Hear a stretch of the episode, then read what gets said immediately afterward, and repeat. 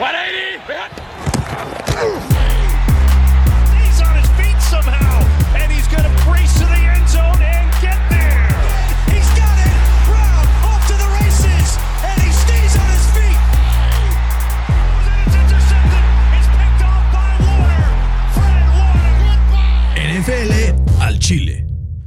¿Qué tal amigos? Bienvenidos a NFL al Chile, episodio número 12. 12 ya después de cuatro semanas de NFL. Tenemos un invicto, ese invicto son los Cardinals. Y el día de hoy estoy muy feliz de tener este episodio, pero muy triste también porque saludo en esta ocasión a la distancia a mi queridísimo Fer Mangino. Fer, ¿cómo andas en este bello día a la distancia? Bien, ¿y tú? Bien, dándole ya con todo. derrotado, derrotado por mis aceleros. que te- mira, por lo menos estamos en el One and Three Club juntos, ¿no? Sí, todo, todo nuestro grupo, ¿no? Está uno Sí. tres. Los Patriotas, las Águilas de Filadelfia, nosotros y ustedes, mi querido Fer. Exacto. Si tuvieras que decirme una cosa que aprendiste el fin de semana así rápido, Fer, algo que dijiste, güey, esto me sorprendió, o esto estuvo cool, o esto lo disfruté, además de mi cumpleaños, obviamente, ¿qué fue? Pues, pues a mí lo que más me, o más bien reafirmé lo que ya se sabía, era que, que los Raiders tienen buen equipo, pero al final del día no compiten con la élite de, de la IFC, ¿no? Yo creo que eso es clarísimo, pero y ya hablaremos un poquito más acerca de este partido un poco más adelante. Sí estoy de acuerdo contigo con ese aspecto, pero también no hay que quitarle mérito a los Chargers, Fer, porque la semana pasada que le ganaron a Kansas City, como que le bajamos un poco el mérito y llegaron un par de mentadas de madre en redes de que por qué les quitamos el mérito, por qué estamos No, diciendo que los Chiefs. Entonces, crédito a los Chargers por esa victoria ayer, ¿no? También. Sí, seguro. ¿Se meten en el top 5 de los Power Rankings de Fer Mangino o no? Pues vamos a ver. Vamos a averiguar. Fer, vamos a ir eh, el día de hoy con algunas storylines que hemos pensado para poder hablar sobre algunas takes que tenemos. Y yo voy a empezar con un take que este fin de semana me brilló muchísimo. Quiero saber si estás de acuerdo o si nos vamos a agarrar a golpes. Porque este take que tengo es el siguiente, Fer. Kyler es el candidato número uno a ganar el MVP esta temporada después de lo que hemos visto después de cuatro semanas. ¿Compras o vendes? Sí lo, sí lo puedo comprar. Este, creo que ha sido el coreback más espectacular esta temporada. Creo que ha sido vital para su equipo. Sin él, obviamente, no estarían eh, 4-0. Entonces, sí, sí lo podría comprar, la verdad. Ahora, si nos metemos a ver las apuestas, en este momento, así después de cuatro semanas, es el candidato número uno a ganarse este premio. En número dos Sí. está Patrick Mahomes, después sigue Josh Allen, Tom Brady aparece ahí en el top 5 junto con Aaron Rodgers, y después a dos que, pues antes de esta temporada tampoco se hablaba mucho de ellos en esta conversación, que son Justin Herbert y Dak Prescott. Pues sí, sí es lógico que él esté en, el lugar uno. ¿Sabes qué? ¿Sabes qué? Siento que al final de la temporada Kyler Murray tiene, o sea, números espectaculares, saca partidos muy buenos. Es el único equipo invicto a final de cuentas, pero hay una cosa que a mí Kyler pues me da ansia para esta apuesta y que por eso no se lo metería, es que juega en los Cardenales de Arizona. Mm. Y este equipo, pues sí es muy bueno, está jugando muy bien. Hoy por hoy es el único invicto de la NFL. Pero a mí lo que me agobia de los Cardinals, Fair, es que, pues no te voy a decir que en su casa los conocen, pero sí creo que a la hora de votar, cuando el equipo suena, es mucho más fácil meter el voto por ese jugador, ¿no? Pues sí, ¿crees que le pase lo mismo que a, que a Wilson el año pasado o no? Pues Russell Wilson empezó súper bien el año pasado, empezó Empezó como, súper bien. como 2-6-0 los primeros dos partidos, una cosa así loquísima, y después por ahí de la semana 6 o 7 empezó Se cayó. en caída libre. ¿Quién es el que canta esa? La de la caída libre. No sé. la de, Sí, es En ca- Alex Intec, es Alex Intec. Alex claro. Intec. Saludos a Alex Intec, que siempre Sí, sí. escucha este podcast. Que no nos está patrocinando, pero bueno. No, pero, pero hay que ser buena onda con Alex. Ahora que es este Sí, sí. viral con su, con su cancioncita, pues hay que, Sí. hay que exacto. ser amables con él. Eh, Fer, segundo take del día de hoy. No sé si ahorita, antes de eso, quieras platicar. Tener un flex moment donde vas a presumirme que me ganaste en los picks esta semana. Me gusta que tú lo, que tú lo quieras presumir, Brian. Güey, pues estamos empatados Exacto, no hay mucho que 41-23. presumir, ¿no? Sí, Vamos 41-23, empatados. güey, pero al final de cuentas empezamos a ver ya eh, que ya le estamos pegando a más, ¿no? Quedamos 11-5 Sí. y 12-4, ya por lo menos estoy más tranquilo. Y eso que le jugué a la chica en varias, entonces estoy muy tranquilo con este resultado. Y ahora sí, por fin, los Colts rindieron fruit. Bendito sea el Señor. O Oh. sea, y ya hablaremos de ellos un poco más adelante, pero güey, lo disfruté, no tienes idea cómo. Bueno, sí sabes, No, estás sí, ahí sí conmigo. sé, güey. Sí, Desde claro que sé, vi cuando le pegaste a la mesa de alegría. sí. Oye, Fer, otra, otro tema del que tenemos que hablar el día de hoy es sobre Urbano. Urbano Meyercito, el head coach de los Jacksonville Jaguars, fue captado en un video viral. Pues ahí, digamos, con chicas de dudosa procedencia en un bar, en el jijijaja. Y pues salió un, statement de parte del equipo de Jacksonville, eh, sobre todo del dueño, Shad Khan, que dijo que su comportamiento fue inexcusable, que ahora debe volver a ganar la confianza y el respeto de su equipo lo cual va a requerir un compromiso personal de Urban Meyer que en sí debería representar al equipo y no lo hizo. Entonces, yo nunca había visto un regaño así de un, o sea, público por lo menos, de un dueño hacia un head coach. Fer, ¿crees que la chamba de Urban Meyer después de apenas cuatro semanas ya está, eh, pues, tronado en este equipo y se vaya a ir a su cantón? Pues es que yo creo que en, en cuatro semanas no lo puedes hacer peor, ¿no? O sea, ha tenido como una seguidilla ahí de, de acciones que son como muy cuestionables, ¿no? Eh, primero contrató como al Chris Doyle, ¿no? Que, que había sido acusado como racista y aún así le valió y lo contrató en su equipo. Eh, luego firmó a Tim Tebow, todo el mundo vio cómo acabó ese, esa historia. Eh, drafteó a Travis Etienne en primera ronda cuando ya tenías un gran running back como lo es James Robinson. Eh, a- después de hacer el pick de Travis Etienne, dijo que él quería al receptor eh, Kadarius Tooney de que lo agarraron los, Giants. Eh, ahora le pasa esto, ¿no? Eh, al pick número 9 del año pasado. Eh, empiezan 0-4 la temporada, entonces creo que ya han sido demasiadas cosas que, que no sé si lo está haciendo a propósito para que se vaya a USC a, a coachear, ¿no? ¿Te acuerdas de nuestra apuesta el año pasado del over-under del primer corrido que era Adam Gaze? En realidad no fue. ¿Crees que Sí. Urban Meyer sea el primer corrido esta temporada o crees que por haber sido su primera temporada lo aguanten todo el año? No creo. O sea, yo creo que los Jacks lo contrataron eh, teniendo en mente un plan a largo plazo, ¿no? Como una especie de, de programa colegial. Este, yo, yo no lo aguantaría, pero pues no sé qué, qué ideas tenga el, el dueño, ¿no? Güey, yo creo que lo van, le van a dar cuello, güey, y se lo merece. O sea, es una locura lo Pues que ojalá, güey, este porque- equipo.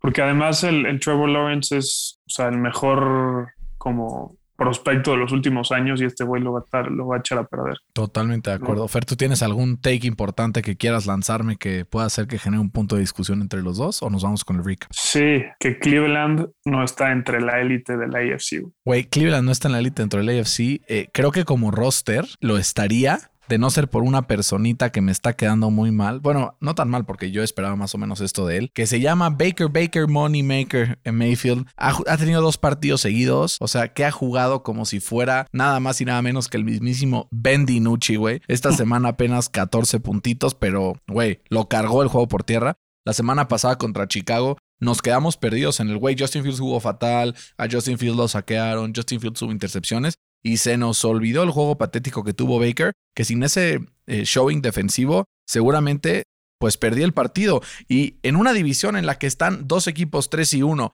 y la otra son los equipos, Steelers. Tres equipos, presión. O sea, pero dos equipos además de ellos, pues. Ah, sí. Exacto. correcto. En donde están otros dos equipos 3 y 1 y que los Steelers en cualquier momento se despiertan de buenas y te aceptan 0 puntos y ganan buena, 3-0. ca- eh, creo que puede ser preocupante, sobre todo con el calendario que les viene, ¿no? Porque empiezas a ver y dices, ah, bueno, Chargers, Cardinals, Broncos, Steelers, Bengals, Patriots. O sea, es una seguidilla en el que podrían perder todos. Sí, más con el nivel que está mostrando Baker Mayfield. Eh, ahí te van dos datos que la verdad a mí me sorprenden bastante cuando los vi. Tienen menos yardas que Big Ben y tienen la mitad de pases para touchdown que Big Ben. O sea, en ese nivel está jugando Baker Mayfield. Vaya, vaya pietradato, güey. O sea, ¿no? compararte con uno de los corebacks más longevos de la liga, pero en el mal Y sentido de de, los la palabra. peores, güey. Exacto, en el mal sentido de la palabra, lo digo, ¿no? Sí. Qué drama. ¿Tienes algún otro? Nos vamos con los No. recaps. Si quieres, vamos con los Big. Buenazo. Empezamos con el Thursday Night Fair porque los Bengals le ganaron a Jacksonville. Puede ser el último clavo al ataúd de Urban Meyer después de todo lo que está pasando. Y yo solo quiero rescatar una cosa importante de este partido. Es que tanto Joe Burrow como Trevor Lawrence se ven cada vez mejor. Joe Burrow casi 350 yardas, dos touchdowns.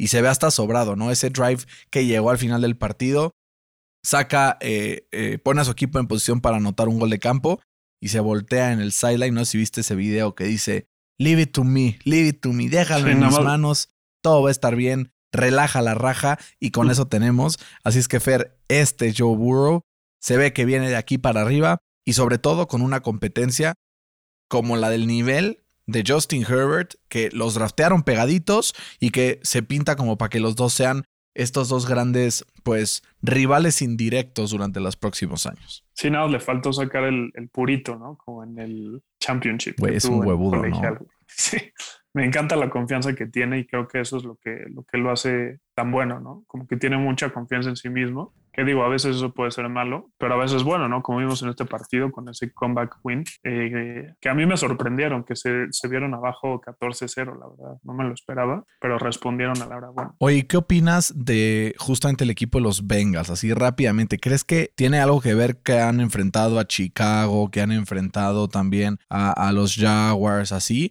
¿O si los ves como un equipo de verdad que puede competir en la AFC?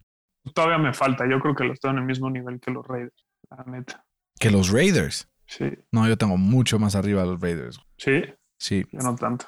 Creo que lo que vimos a los Raiders en la segunda mitad del día lunes fue una cosa bastante sabrosa. Yo ya ahorita hablaremos de eso. Eh, Fer, siguiente partido. Vamos a ser muy breves con este porque ya sé que ya los tengo hasta la madre con mis Colts.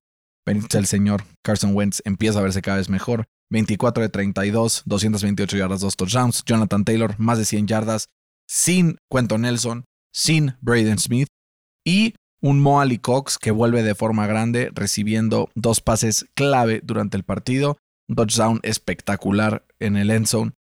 Te tengo una pregunta, Fer. ¿Este rebuilding de Miami se puede catalogar ya como un fracaso o todavía tiene esperanza por la lesión de Tua y algunas otras cosas? Pues es que han tenido mala suerte, ¿no? Con las lesiones. También salió lesionado Byron Jones. Entonces, como que no han estado con equipo completo que entiendo que las lesiones es una parte del juego, ¿no? Y no, no, se pueden poner excusas, pero sí, como que le hace falta algo, ¿no? A Miami. O sea, yo creo que este equipo de Miami, si hubieran agarrado a Herbert, pues sería otra cosa. O sea, ¿crees que el problema es el coreback? la ofensiva en general, ¿no? Como que no tienen jugadas explosivas, no tienen un difference maker, ¿no? En, las skill positions, creo que eso es, es muy importante. El Gaskin, pues como que, ¿no? Ni fu ni fa. No, y, y, al final es una línea ofensiva, güey, que, perdóname, si tu mejor jugador es Austin Jackson, güey, estás jodido. Sí, de acuerdo. ¿no? Eh, tuvimos aquí, este pick fue el primero en el que yo la tuve bien y tú no, afortunadamente, pero pues bueno. Fue tu regalo de cumpleaños. Gracias, Felisto, te lo agradezco. Otro partido que los dos tuvimos bien, pero que aunque lo tuvimos bien, no le atinamos ni de cerca al marcador, fue el Atlanta contra Washington Fair. Una semana que no juegue bien la defensa de Washington, va. Dos, te la paso. Tres, chances casualidad. Cuatro jugando así, siendo una de las peores defensas rankeadas en prácticamente todas las métricas habías y por haber. O sea, en EPA per play, la defensa de Washington es la defensa número 29. Permite un success rate a las ofensivas rivales del 47.5%, es el número 20 en toda la NFL. Algo grave está pasando con este equipo en, en defensa y no sé qué sea. De milagro, güey. De milagro. Están 2 y 2 y no 0-4. Sí, de milagro, ¿no? Chase Young sigue sin, sin tener su sack, a ver si no le pasa ahí como, como que solo tuvo un One Year Wonder y de ahí para afuera, ¿no? Eh, la defensa en general muy mal, muy mal. Ahora resulta que Taylor Heineke les tiene que sacar las papas del horno cuando el año pasado era al revés, ¿no? Que no ha estado mal Taylor Heineke, ¿eh? Que no ha estado mal, pero pues al final del día es Taylor Heineke, ¿sabes? En esta calificación de EPA per play más el completion percentage over expectation, es el número 8 de toda la NFL, arriba de corebacks como Justin Herbert, Aaron Rodgers, Jimmy Garoppolo, Sam Darnold y Josh Allen, güey. Y Derek Carr. O sea, empiezas a ver stats de Taylor Heineke y si es como, güey, average depth of target, 14 yardas, este, yardas corridas en scramble, también es un número altísimo. Porcentaje de pases completos, arriba del 70%. O sea, este jugador está cargando este equipo y sobre todo, pues lo que vimos ayer en su speech post partido, que empezó a soltarse en lágrimas, porque en ese mismo estadio en Atlanta jugó un partido de la AAF y eh, tuvo que quedarse como backup de ese partido en la IAF, que fue la liga esta que abrieron alternativa. Se quedó en el sillón de su hermana y su cuñado. Y a partir de ahí, miren hasta dónde estamos siendo titular en un equipo de la NFL. Una historia interesante esta de, de Taylor Heineke, ¿no? Y de esos que dan gusto. sustos que dan gusto. Güey, a ver, aquí ya, neta, Cordarell Patterson para el fantasy, este, esto es como los Sammy Watkins de la semana 1 o lo tomamos en serio. Yo lo vendería, como Carísimo. dicen por ahí, sell high, ¿no? Venden carísimo este jugador. No sé qué tan sostenible es. O sea, tiene como más recepciones que Davante Adams, ¿sabes? Es como algo que, que no pasa. No, pero güey, ¿qué pasó su productividad? Tuvo 11 touches, Sí, sí. 11 touches ayer, o sea, fueron creo que 5 recepciones y 6 corridas o al revés. Y generó en esas 11 116 yardas, 3 touchdowns. güey. Sí. O sea, Y, y- una locura. y- yo jugaba contra él esta semana y lo dejaron en la banca. no, fue Héctor, ¿verdad? Héctor. Eh, saludos a Héctor. que Saludos. Héctor. Hoy andaba ahí mendigando, alguien cómpreme a Dalvin Cook, alguien cómpreme a Dalvin Cook. Y luego no acepta las ofertas, ¿no? Sí, no las acepto. Siguiente, Fer, vamos con uno de los equipos que para mí es de lo que está en la cima del NFL. Porque este equipo, como tú me dijiste el, el otro día, ha tenido paso arrollador las últimas tres semanas contra sus equipos. Me diste el dato, pero, güey, o sea, en sus últimos tres partidos ha recibido, o sea, solamente 21 puntos y ha metido casi 120, güey. O sea, su score promedio de los últimos tres partidos es 43. Es Una línea de 16 puntos no fue nada para que Buffalo le metiera 40-0 al equipo de Houston. Me da un terror. Me da un terror, güey, el equipo de Buffalo. Un terror. Te voy a decir por qué. El año pasado era un equipo que en ofensiva era, güey, espectacular. Espectacular. Pero la defensiva de repente cojeaba. El día de hoy vemos un equipo súper balanceado que no le tiene que pedir a Josh Allen que haga milagros, que no le tiene que pedir a Josh Allen que le saque las papas del horno, que solamente dice, ah, sí, no hay pedo, güey. Nuestra defensa aguanta, forza turnovers. Nuestra ofensiva corre el balón, alarga el reloj del partido. Si es necesario, Josh Allen puede lanzar y meternos en el partido de regreso. E- Es como el, hay algo que este hombre no pueda hacer. Es igual, hay algo que este equipo de Búfalo no haga bien. Sí, está, está cañón. ¿eh? La- su defensa, la verdad, no me lo esperaba. Lo está haciendo súper bien. Creo que ese es como la clave del éxito de, de Buffalo, ¿no? Porque la ofensiva todo el mundo se la esperaba, pero ese nivel de defensa, eh, la verdad, no, no, yo no me lo esperaba. Eh, yo creo que sí es el mejor equipo ahorita en la IFC, ¿no? Sin duda. Sin duda. Y le tocó feo, le tocó bailar con la más fea, ¿no? A, a Houston. Güey, pobre, pobre Washington. Una locura. El Davis ¿no? Mills estaba perdido.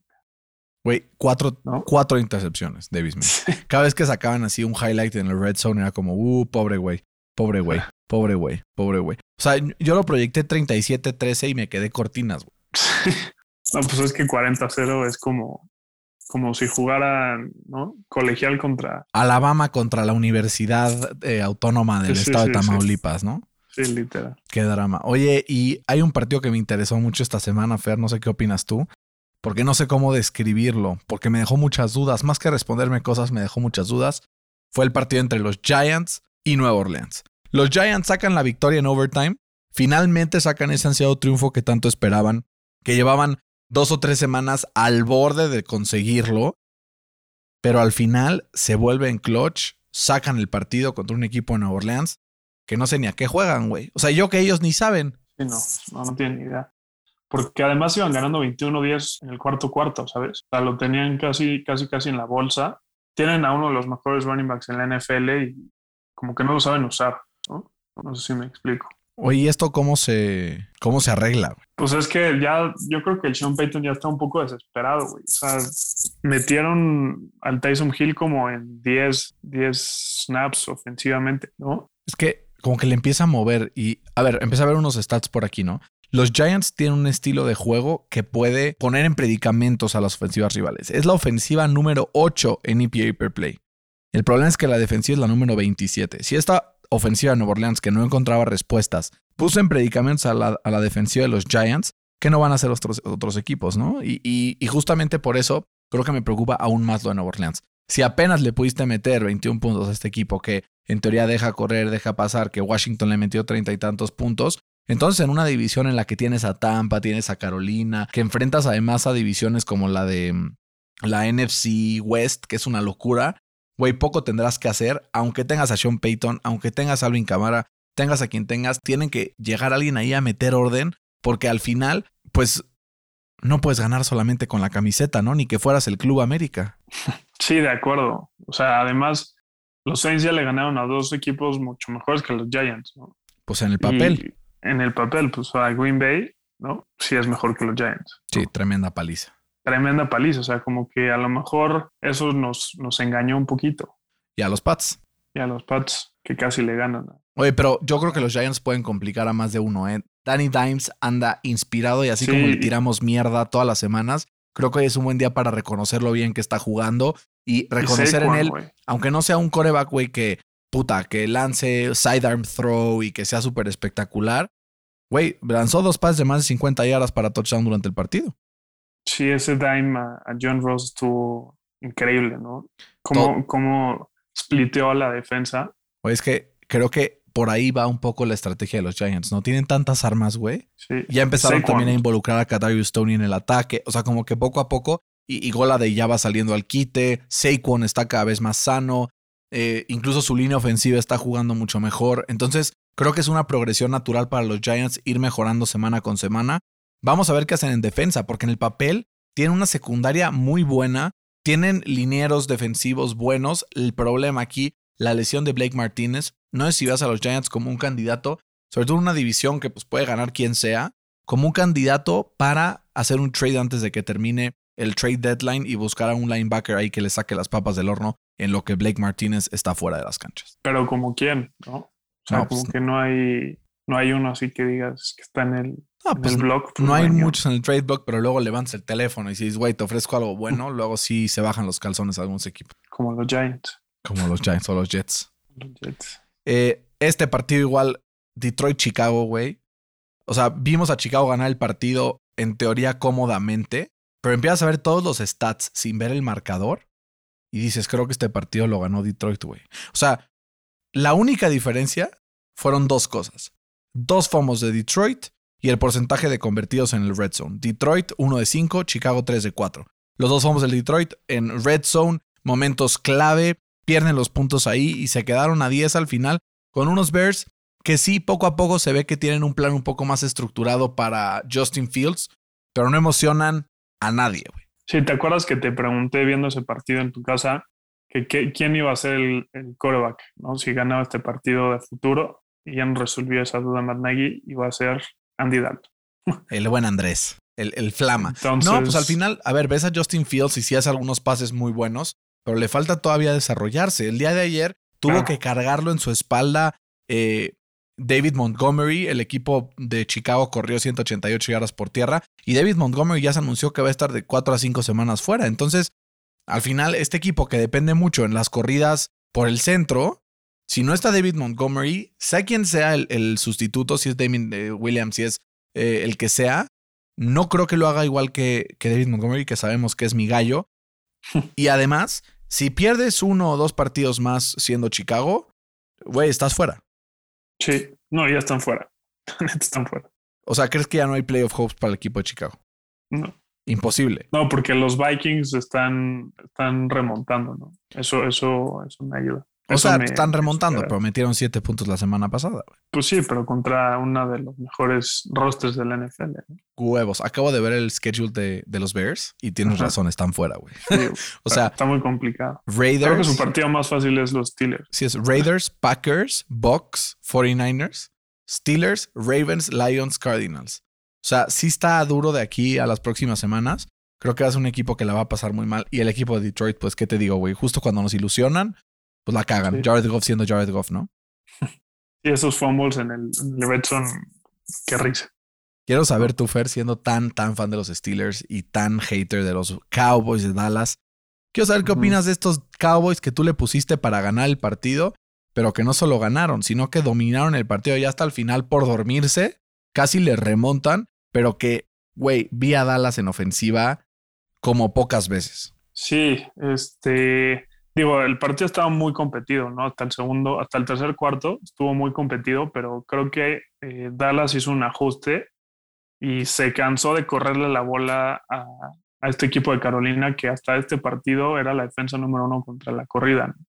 Eh, Dallas le atoró 245 yardas por tierra a la defensa, eh, que solo había permitido 135 yardas en los últimos tres partidos. No, y 7.2 yardas por carry, güey. 7.2 es, es, un, es una locura. creo que Dallas está demostrando cada vez más su, su, potencial y nos está haciendo ver que puede ganar de muchas formas. ¿no? A veces es por el pase, a veces es por la corrida, a veces es porque su defensa es como muy oportunista y crea muchas pérdidas de balón. ¿no? Entonces creo que es un equipo completo, eh, pero quiero verlo contra un equipo más, más potente que Carolina. ¿Cómo, está el schedule de Dallas? A ver, déjame lo abro. Güey, yo vi, vi a Dallas, este, güey, muy bien. Su defensa está jugando cada vez mejor. Eh, Trayvon Diggs está hecho una fucking bestia, güey. Lleva cinco intercepciones en cuatro partidos y además lleva como seis o siete pass breakups y está ahí, es físico, güey. Como que se cambió el número al 7 y dijo, ábranse que les voy. Y empezamos a ver el calendario de Dallas las próximas semanas y dices, no veo una sola ofensiva que yo diga, eh, le va a causar muchos problemas. Tiene el equipo de los Giants la semana que viene, que es un equipo que siempre es de clásico, que siempre son ríspidos. De ahí los Patriotas, Vikings, que chances sí pueden meter ahí alguna presión, Broncos, que son un equipo pues mayormente defensivo, digo ya con David Water la cosa cambia, Falcons y el día que vamos a saber si estos equipos de verdad llegará hasta el 21 de noviembre cuando se enfrenten a los Chiefs. Uf, partidas. Y es a las 3.25, güey, deberían flexearlo a primetime. Al primetime, sí. Y los Raiders, Saints, Washington. Deberían de ganar, deberían de ganar todos sus partidos hasta el de los Chiefs, ¿no? En el papel sí. En el papel. Pero tipo, la defensa de los Broncos en cualquier momento puede parar ese ataque de Dallas, ¿no crees? Pues sí, pero ahorita pon tú los Broncos sin Teddy Bridgewater y arrancaron como underdogs contra los Steelers. el favor. Pero todavía no se descarta oficialmente a Teddy, ¿o sí? Pues eh, tiene una concussion. Entonces es complicado que, que regresen solo una semana. Pues depende de los síntomas durante la semana. Vamos a ver, porque sí, ahorita por lo que ando viendo, por ahí anda ya la línea y ya está por un punto favorito Pittsburgh. No entiendo por qué. O sea, creo que aún sin que también la defensa ha tenido varias, varias lesiones. Sí, creo que aún sin Teddy, creo que este equipo de los Broncos, la defensa sobre todo, no va a permitir que el equipo de los Steelers meta más de 11, 14 puntos. Y te viste buena Pues por ti, Fercito, porque te quiero. Sí. Oye, Fer, ¿y el equipo de Carolina eh, había sido la mejor defensa en lo que iba de la temporada? De repente se cae, obviamente sin JC Horn. En la ofensiva le faltó Christian McCaffrey, pero ¿crees que sin estas dos piezas el equipo de Carolina pueda mantenerse competitivo y no soltar el acelerador de cara a la competencia por, pues diría ganar la división, pero creo que es más realista meterse de comodín? Sí, a ver, va a ser un equipo muy competitivo que te va a poder ganar en todos los partidos, pero claramente sin estos dos jugadores, que para mí eran sus dos eh, jugadores más valiosos o sus dos mejores jugadores eh, del equipo, pues obviamente pierden un nivel de, competitividad, ¿no? Este, creo que tienen piezas interesantes, pero aún así, o sea, como vimos este partido, pues no le va a alcanzar a Carolina sin estas dos eh, personas o sin estos dos jugadores competir contra estos equipos de élite. Güey, es que Carolina, aparte, como que ya iba, iba agarrando fuerza, ¿no? Y todo el mundo decía, güey, Carolina va a ganar la división, el no sé qué. Pero pues ya empezaron a enfrentar un equipo bueno eh, por primera vez en la temporada y acabaron perdiendo el partido. Vamos, Fer, a hablar del equipo de Cleveland y Minnesota, porque quedaron 14-7. Iba escuchando por ahí un podcast en la mañana y decían, güey, es que ¿qué esperaban si son dos eh, offensive y defensive staffs que se conocen tan bien como la palma de su mano? Todos estuvieron siempre un movimiento anticipado al rival. Y entonces pues le quitaron toda explosividad a lo que tenía estas dos defensas, ¿no? Creo que se conoce también entre Kevin Stefanski y Mike Zimmer y todo el staff en sí de los dos equipos que han estado juntos toda la vida, que pues al final generaron súper poquito. Eh, los dos corebacks abajo de 190 yardas, abajo de 5 yardas por pase. Eh, al final creo que lo que le da el triunfo a Cleveland es la corrida porque se echó 184 yardas por tierra por apenas 65 del equipo de Minnesota que aunque regresó Dalvin Cook, poco le sirvió, ¿no? Sí, esa era la clave, ¿no? El juego, el ataque terrestre de, los Browns. Eh, habíamos dicho que Minnesota era de, los peorcitos defendiendo la carrera y, esa fue la clave del partido. Un, partido 14-7 que, que, existieron varios errores y, eso como que fue un, juego sucio, no sé si me explico. Sí, como, como manchado. No avanzaba bien. Bueno, pues al final fue un partido muy defensivo eh, y yo solo quiero destacar la labor de un jugador que hemos estado hypeando desde que antes que empezara la temporada, que es Jeremiah Ogusu Karamoa. Qué manera de multiplicarse por el campo de este güey, ¿no? Sí, sí, es impresionante. Y sigo dándome topas contra la pared de que, les llegó a Cleveland y no lo, pudimos agarrar nosotros. Güey, era, ese era el pick, Ese era el pick. Lástima que a Cleveland se le, se le pues facilitó agarrarlo y no estoy seguro si Pittsburgh lo hubiera agarrado. Tiene varios jugadores ahí que pueden hacer cosas similares. Pues sí. Fer, ¿y qué opinaste de la sorpresa de la semana? Muchos Survivors se perdieron por esto. Tennessee perdió contra los Jets, claramente sin dos de sus mejores jugadores, AJ Brown y Julio Jones. ¿Crees que este sea de esos juegos como el de los Saints de hace dos semanas de, güey, demasiadas lesiones, borre el tape, sigamos adelante? ¿O hay algo estructuralmente complicado acerca de los Titans que le puede costar perder otros partidos a futuro? Sí, es que lo que a mí no me gusta de los Titans es su línea ofensiva. O sea, Tannehill es el, es el quarterback más saqueado del NFL y creo que no está ni cerca, ¿sabes? Obviamente con las lesiones de AJ Brown y de Julio Jones, pues pierdes como explosividad y pierdes ese factor de estirar el campo y que le abre más huecos a, David Henry, ¿no? Pero, pero sí, me preocupa mucho la línea ofensiva de los Titans y mientras no lo puedan arreglar, creo que este equipo va, va a sufrir mucho. Sí, Ryan Tannehill 17 sacks, el que le sigue es Zach Wilson con 16 y de ahí ya se baja hasta 12 eh, con Derek Carr, Baker Mayfield, Justin Fields y por ahí se baja hasta... Mira, sorpresivamente no está Wentz hasta como el 14 por ahí de la lista. Sí, ese es el problema de los Titans. Oye, pero también a mí lo que me sorprendió fue el brazo de Zach Wilson. Sacó dos pases, güey, que dices, ok, se puede seguir equivocando, puede seguir creciendo poco a poco, pero sí se ven traits de un coreback del futuro, ¿no? Sí, sí, pero espero que no se le suba, ¿no? Porque cuando se le sube, pues, ¿no? No, y viviendo en Nueva York. Además. ¿Te acuerdas que la semana pasada dije que chingaba a mi madre si Philly le ganaba a Kansas City? Sí. Pues qué bueno que no le ganó. Mahomes, cinco touchdowns, un pick de casualidad ahí de rebote. Creo que domina la ofensiva de Kansas por completo a la defensa de Filadelfia. Ni un solo punt durante todo el partido. Anotaron en todos sus drives menos este del pick de casualidad. Pero, güey, la defensa. Jalen Hurts les pasó por encima, güey. 387 yardas por aire. No sé si este sí es un candidato para hacer un movimiento en defensa antes del trade deadline. Porque si te enfrentas así a Filadelfia y te mete 30 puntos, ¿qué no te van a hacer los Bills? Que sí te van a limitar a 25 o 26 puntos, ¿no? Pues más que a un jugador, yo creo que tiene que cambiar a su, a su coordinador defensivo. a la defensa completa, güey. O sea, el año pasado fueron el peor equipo en el red zone, o sea, defendiendo, el peor, la peor defensa en el red zone. Y aún así, como que no, no hicieron nada para cambiarlo. Eh, creo que el esquema de Steve Españolo no funciona, ¿no? Como que a lo mejor no le están prestando tanta atención porque tienen al mejor coreback del NFL. Entonces dicen que este güey no salve, pero pues contra Filadelfia te, te sirven, ¿no? Veremos este Sunday night a ver cómo le va contra los Bills. Güey, va a estar delicioso ese partido. Sí. Este, early prediction, ¿por quién te vas si hoy dijeras, bueno, hoy digo si Kansas o, los Bills? Uf, yo creo que, yo creo que los Chiefs. ¿Los Chiefs? Sí. Puta, yo que la defensa de los Bills puede ser un factor determinante y chance me acabaría yendo por los Bills, pero, pero no estoy seguro. Tengo que, agarrar ahí este, fuerza para poder hacer ese pick. Yo también. Eh, el siguiente partido, Fer, me impresionó muchísimo. Y me impresionó muchísimo porque yo veía a los Rams como el mejor equipo de la NFL. Y esta semana todo lo que pudo salir mal salió mal. Y todo lo que pudo salir bien para Arizona salió bien. 17 puntos le sacaron al equipo de los Rams. Güey, ¿qué fue eso? O sea, no entendí. ¿Qué? O sea, estaba overrated uno, estaba underrated otro. Es una combinación entre los dos. Los Cardinals son for real. Fue un fluke. Explícame qué viste en este partido porque sigo sin entender exactamente qué pasó. Pues mira, había a Kyler primero como como, como el MVP, ¿no? Como un jugador que está jugando impresionante. Del otro lado vi a Stafford, que sigue siendo Stafford, ¿no? Que en los partidos importantes a lo mejor no acaba de ser este Stafford tan eficiente, tan eficaz, que, que tiene esas 400 yardas o etcétera, etcétera, ¿no? Vi a una defensa de los Rams por momentos vulnerable, no tan dominante, y vimos que se le puede mover la bola, ¿no? Esos, ¿cuántos puntos le metió? ¿30 y qué? 37. 37 puntos.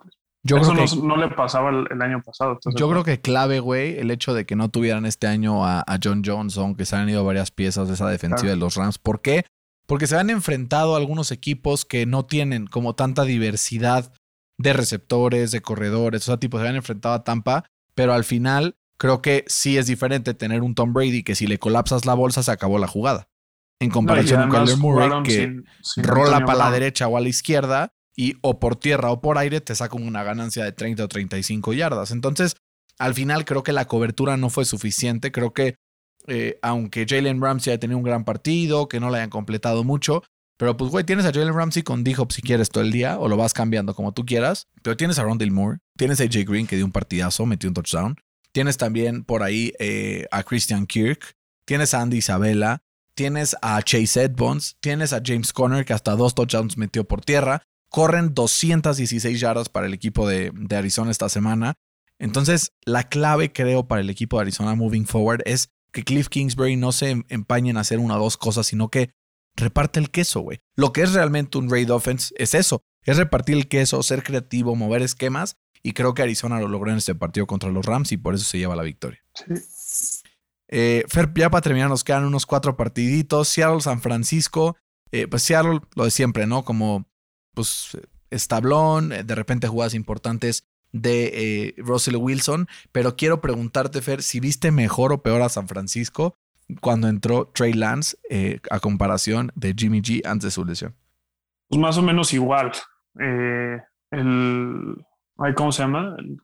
Trey Lance. Bueno, Trey Lance eh, se le vio como mucho más explosivo, se le ve más grande, más fuerte. Tuvo, o sea, yo quiero recalcar la conexión que tuvo con Divo Samuel. Cuando entró, cuando entró el quarterback, pues Divo Samuel explotó. Eh, creo que le puede dar cierto dinamismo a esta ofensiva, eh, pero creo que es pan con lo mismo al final del día.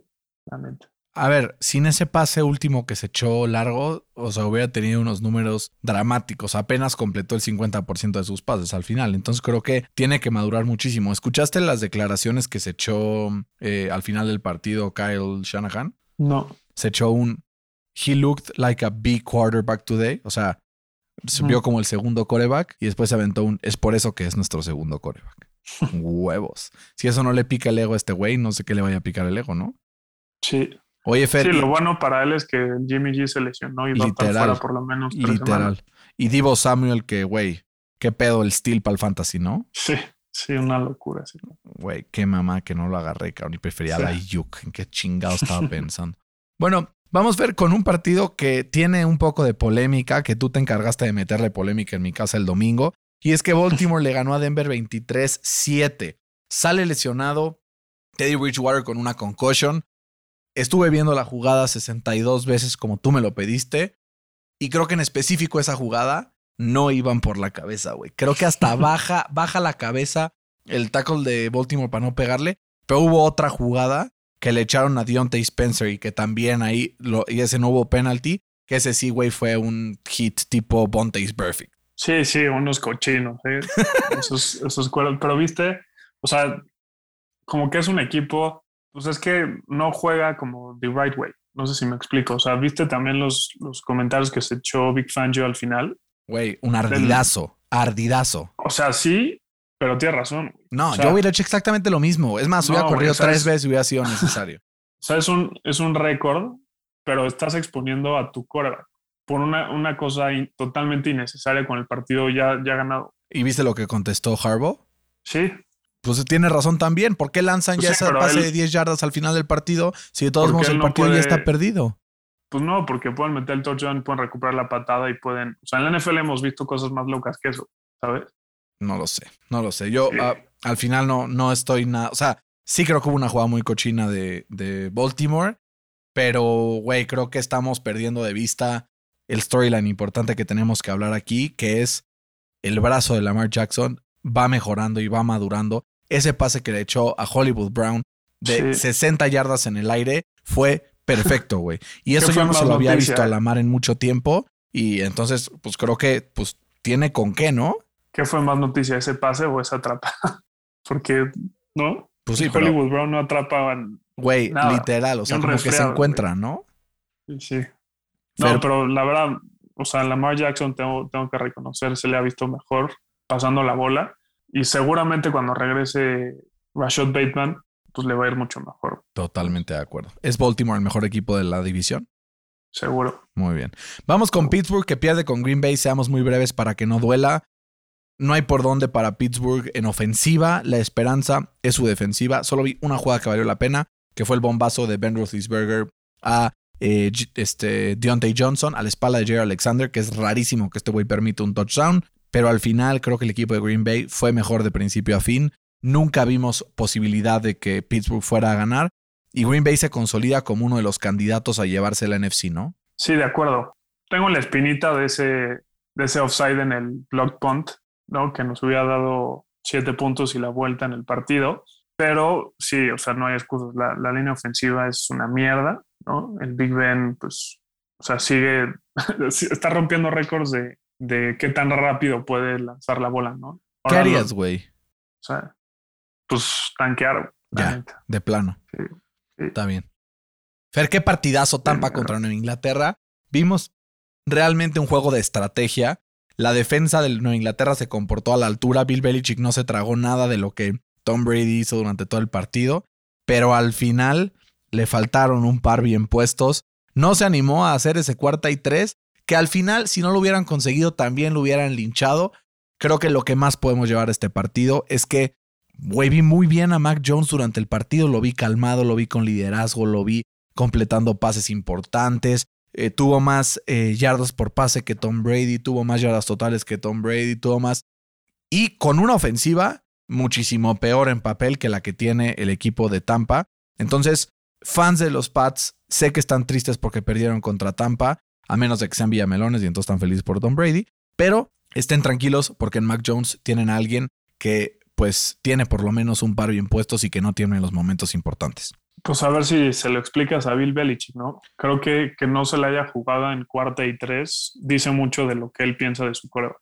Sí, güey. Y estuvo a nada de meter la patada. A ver, y si hubiera metido la patada, otro gallo cantaría, ¿eh? Pues sí, pero, o sea, es que, que prefiera patear esa, en esa jugada con un, un, pateador de más de 35 años que no ha metido un field goal de más de 55 años, de, perdón, de más de 55 yardas en más de 5 años, te dice mucho de lo que piensa Bill Belichick de, de su coreback. Sí, claro. Realmente. Ay, qué drama. Y, y, Brady como que tuvo momentos muy complicados durante el partido, pero al final ese último drive es lo que lo caracteriza, ¿no? El clutchness moment. Y, y, me quedé con las ganas, güey, de, de, ese último drive. Si hubieran metido esa patada, creo que le quedan como 40 segundos o 50 segundos.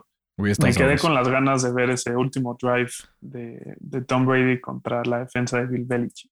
Sí, estuvo bien. La, la, la defensa de los Pats pinta bien para esta temporada. Eh, como que lo hemos visto bien durante todos los partidos que han jugado. Ninguno han sido superados claramente. El problema es que hay que seguir conectando los puntos en ofensiva, ¿no?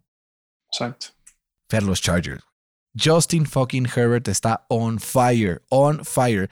Eh, por ahí tengo un amigo que me dijo durante las semanas pasadas que Justin Herbert, que no sé qué, yo le decía, no, es que Brandon Staley, fíjate en la defensa, fíjate en la defensa, fíjate en la defensa. No, güey. Güey.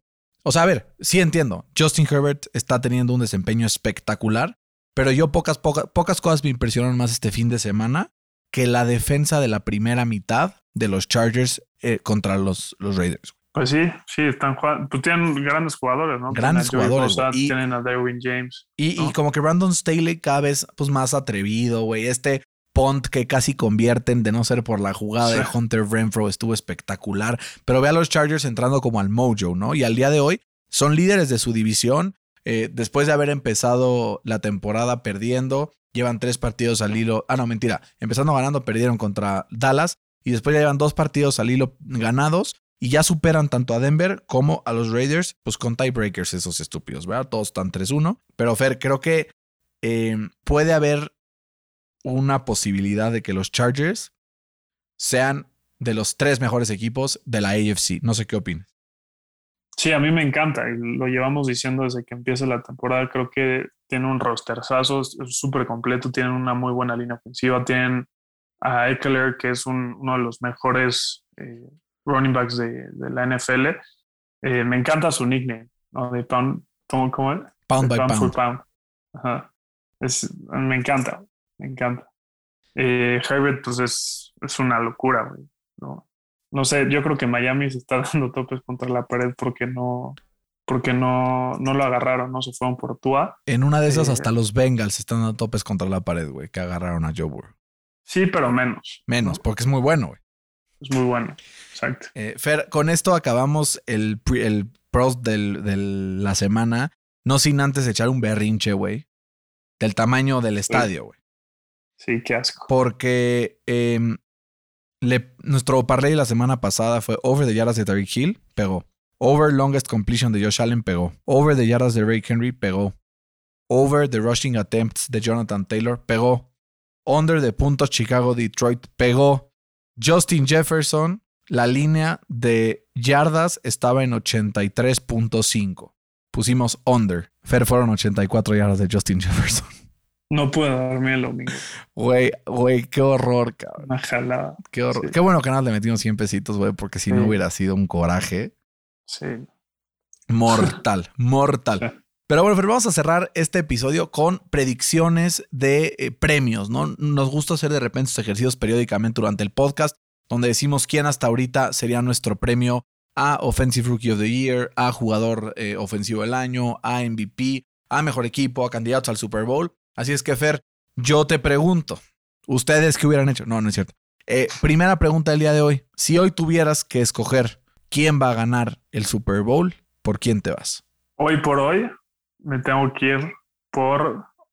O sea, voy a echar el matchup eh, Bills contra eh, Arizona.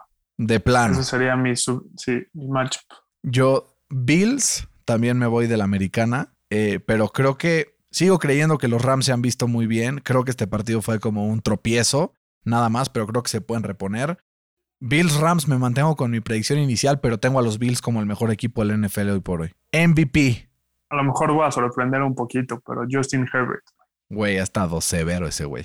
está jugando impresionante y tiene, tiene a su equipo eh, liderando la, a su división, eh, que no es cualquiera división, ¿no? Tiene a los Broncos y tienen ahí a, a un tal Patrick Mahomes en los Chiefs, que ya le ganaron. Yo la verdad sí me voy más este, con la lógica y con la obvia.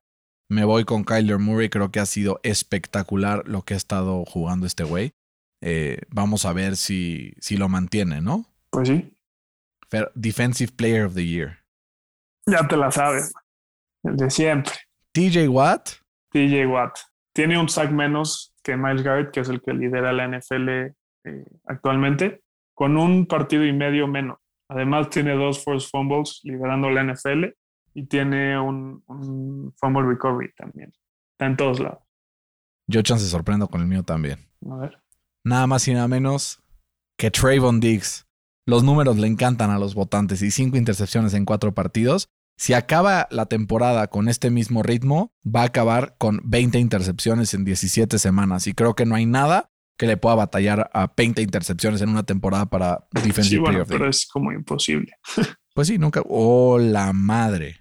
Fer, creo que ya tenemos al linebacker que estaban buscando hace rato, no me acuerdo quién. Acá llega una notificación. In-season surprise. Los Cowboys cortan a Jalen Smith. Madres. Güey. ¿qué, Qué pedo? locura. No lo vi venir. Pues es que su contrato está muy grande. O sea, como que lo querían tradear, pero nadie lo quiso por ese contrato. Eh, Dallas se va a tragar ese, ese dead cap, pero pues eso lo, por esta temporada. Y no dudes, güey, no dudes que Tampa lo va a agarrar o no, güey, please, no. Ya. que los deja, Chiefs lo vayan güey. a agarrar, güey. Los ¿sabes? Chiefs les vendría cabrón. Les vendría muy bien. O sea, a los Chiefs les vendría cabrón. O a los Giants, justo que estábamos diciendo. Pero pues al Los final, Giants, pues él, yo no creo que él se quiera a los Giants. Estando aquí ya va a ir por un contender. claro. Puta, qué, qué buen momento para Si hubiera llegado a esta notificación cinco minutos antes, hubiera sido de la chingada, porque ya vamos a cerrar el programa. Eh, offensive Player of the Year, Fer. Kyler Murray no tiene los mejores números ofensivos. ¿Y por qué no MVP? Pues es lo mismo que, que Derrick Henry el año pasado, ¿no? Pues sí, puede ser yo.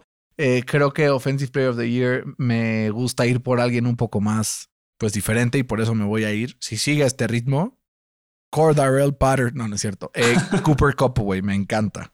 Sí. Eh, y eh, Defensive, digo, sí, Defensive Rookie of the Year. Tengo a Micah Parsons. Micah, sí, yo también. Yo creo que es el principal eh, factor en que hayan cortado a Jalen Smith. JC Horn hubiera sido, pero pues ya se tronó. De acuerdo, totalmente. ¿Y Offensive? Pues tengo a mi gallo Najee Harris, que lidera a todos los rookies en, en yardas. Y yo creo que le ayuda mucho que no haya como un rookie QB que, que, que esté como impresionando. Devonta va para arriba, güey. Yo voy por Smith como mi candidato para Offensive Rookie of the Year. ¿Y Coach of the Year? Pues como pintan las cosas, eh, me, me sorprende decir esto, pero Cliff Kingsbury. No, Sean McDermott, güey. Sean McDermott, güey. Lo que ha hecho con los Bills, sobre todo en defensiva, es una locura, güey. Yo por eso me voy. O con Sean McDermott o con Brandon Staley. No sé, el Staley ha tenido como muchos como errores, ¿no? En el play calling, sobre todo al principio de la temporada. Puede ser, puede ser. Vamos a ver cómo nos va. Fer, este, pues esta semana vamos a, a repasar en el siguiente episodio algunas cosas bastante sabrosas, porque viene una semana, la verdad, de muy buenos partidos. Al final hemos visto, todas las semanas hemos tenido de estos flagship matches, ¿no? Que hemos visto de repente, oye, güey, esta semana hay un, eh, un partido muy bueno y a la siguiente hay uno que lo supera. Y es el caso de esta semana porque el liderazgo de la cartelera lo lleva Bills y Chiefs en el Sunday Night, que va a ser una locura. Tenemos Qué un locura. Thursday Night delicioso entre Rams y Seahawks. Tenemos por ahí un duelo de 3 y 1 entre Packers y Bengals. También se enfrentan los Colts al equipo de los eh, Ravens, que va a estar sabroso en Monday Night. 49ers Cardinals, partido divisional. Los Cardinals se ganan el invicto. Y eh, pues por ahí también un juego de divisional entre Jaguars y Titans. Que pues luego se ponen buenos esos y hay sorpresas, ¿no? Pues sí. Pues muy bien, Fer. Me dio muchísimo gusto hablar contigo. Triste que no estuviste aquí en el estudio, pero espero que ya para la próxima puedas estar. Y te mando ahora sí un abrazo con mucho cariño. Igualmente. Suerte a los Steelers, suerte a todos sus equipos. Les mandamos un abrazo. Esto fue NFL al Chile. Hasta la próxima.